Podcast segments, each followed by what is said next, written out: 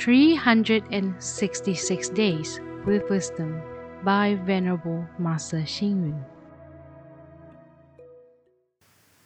July 23rd, we would rather observe the precepts little by little than to totally lose sight of cultivation.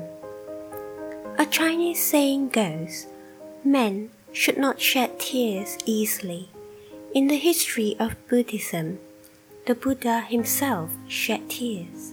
At one time, some heretics tried to use various ways, such as criticism and slander, to destroy the Buddha's teachings. They even made several attempts to attack the Sangha with sticks and knives, but the Buddha remained calm and showed no reaction.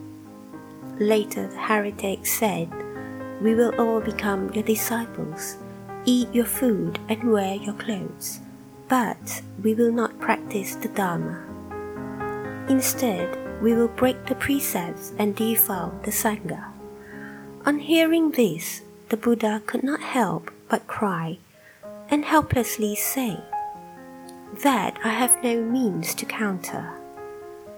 The Japanese meditation master Kuya one day met some robbers who blocked his way trying to rob him. Master Kuya shed tears and robbers burst out laughing and said, You are really a useless monk. It's so easy to scare you into tears.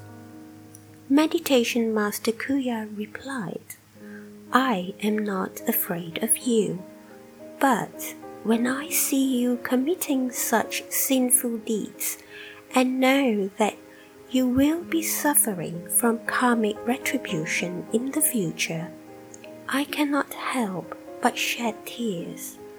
Hence, we may be moved to tears, or shed happy tears, compassionate tears, or helpless tears. Vinaya Master Hong Yi, at the last moment, just before death, wrote these four words Sadness intermingles with joy. These words clearly reflect the many different mixed tastes in life full of blood and tears.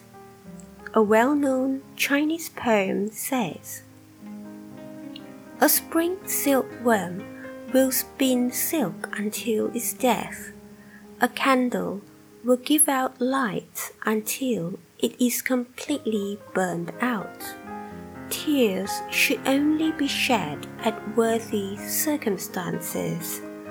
Up until the critical stage, not only men, but in fact, no one should shed tears easily.